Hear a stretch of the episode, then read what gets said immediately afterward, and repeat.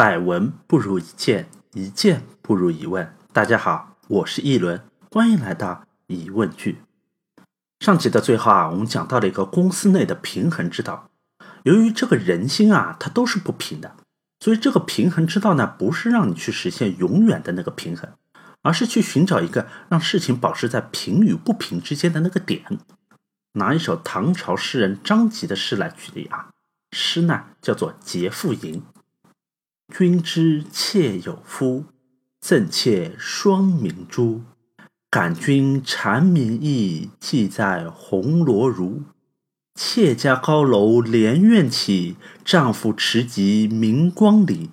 知君用心如日月，是夫是女同生死。”还君明珠双泪垂，恨不相逢未嫁时。我们一句句来解释哈。第一句，君知妾有夫，赠妾双明珠。哎，你知道我有老公，还送我一对夜明珠。感君缠绵意，寄在红罗襦。你的心意啊，让我辗转难眠。半夜醒过来呢，我就偷偷的把这个夜明珠啊系在红短衫上。哎，这个是有戏啊！哈，我们来看看第三句，是不是剧情要到高潮了啊？妾家高楼连苑起，良人持戟明光里。我把夜明珠记好了之后啊，我就想了想，我家呢就连着皇宫的御花园，跟中南海之间啊就隔一条马路。我老公他呢是在皇宫里面拿方天画戟值班的，也就是大内侍卫，那是跟皇上都说得上话的。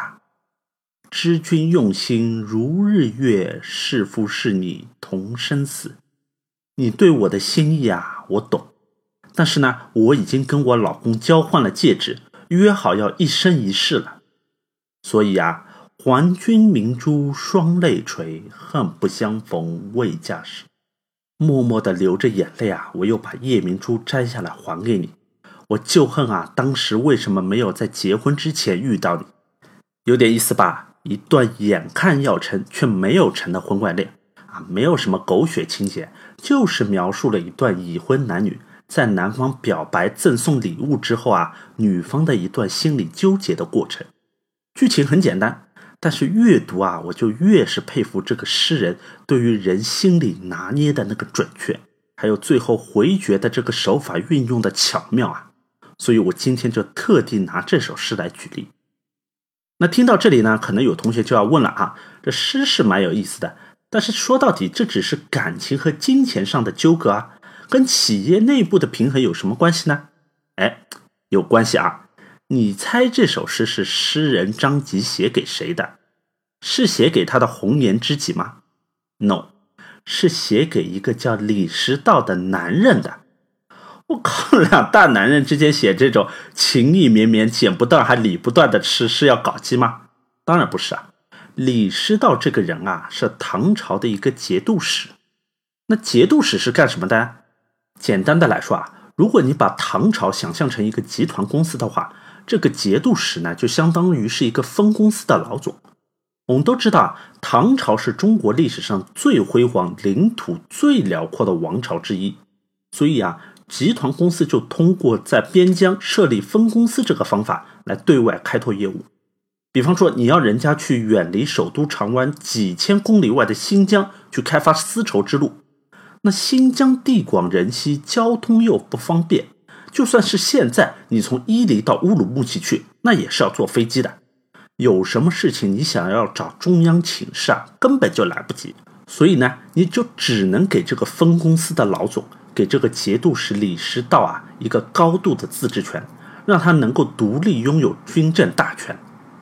那问题来了，你怎么能够让这个分公司既开拓业务，同时又不威胁到中央的地位呢？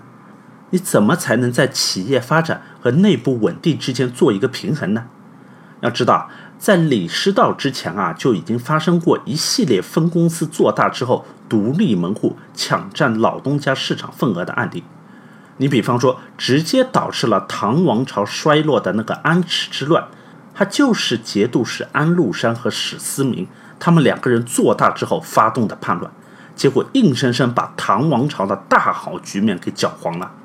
在这之后啊，唐王朝呢就吃一堑长一智，在这些节度使大权在握的同时啊，集团公司就把人事权给牢牢的把控在手里面。他李师道想要搞发展，就要有人帮他，但是边疆人才少，他就只能问集团公司要。但是随便你李师道在外面怎么呼风唤雨，集团公司就是不给你调人。那回到现在，在现代的集团公司里面，通常有三个部门都是直属总部的：财务部、人事部，还有内部监察室，分别对应的是公司的财务权、人事权。还有内部监察权，为的就是集团公司能够巩固自己的地位，平衡分公司的一个权利。那在这首诗的背景当中，唐王朝就是掌控了一个人事权，后来是逼的这个李师道没有办法，他就偷偷的送了一大笔钱给这个张吉，希望张吉能够跳槽过去帮他。